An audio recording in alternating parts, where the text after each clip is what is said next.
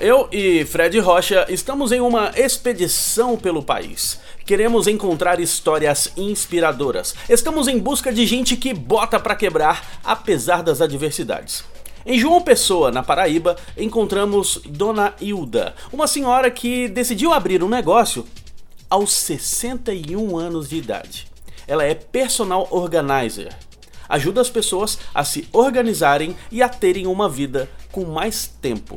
A empresa dela já está aberta há 5 anos e hoje tem vendas pela internet, distribuição em lojas, vendas por catálogo e uma legião de fãs. Tudo porque ela começou a fabricar e vender produtos que ajudam a organizar relógios, joias, roupas íntimas, etc.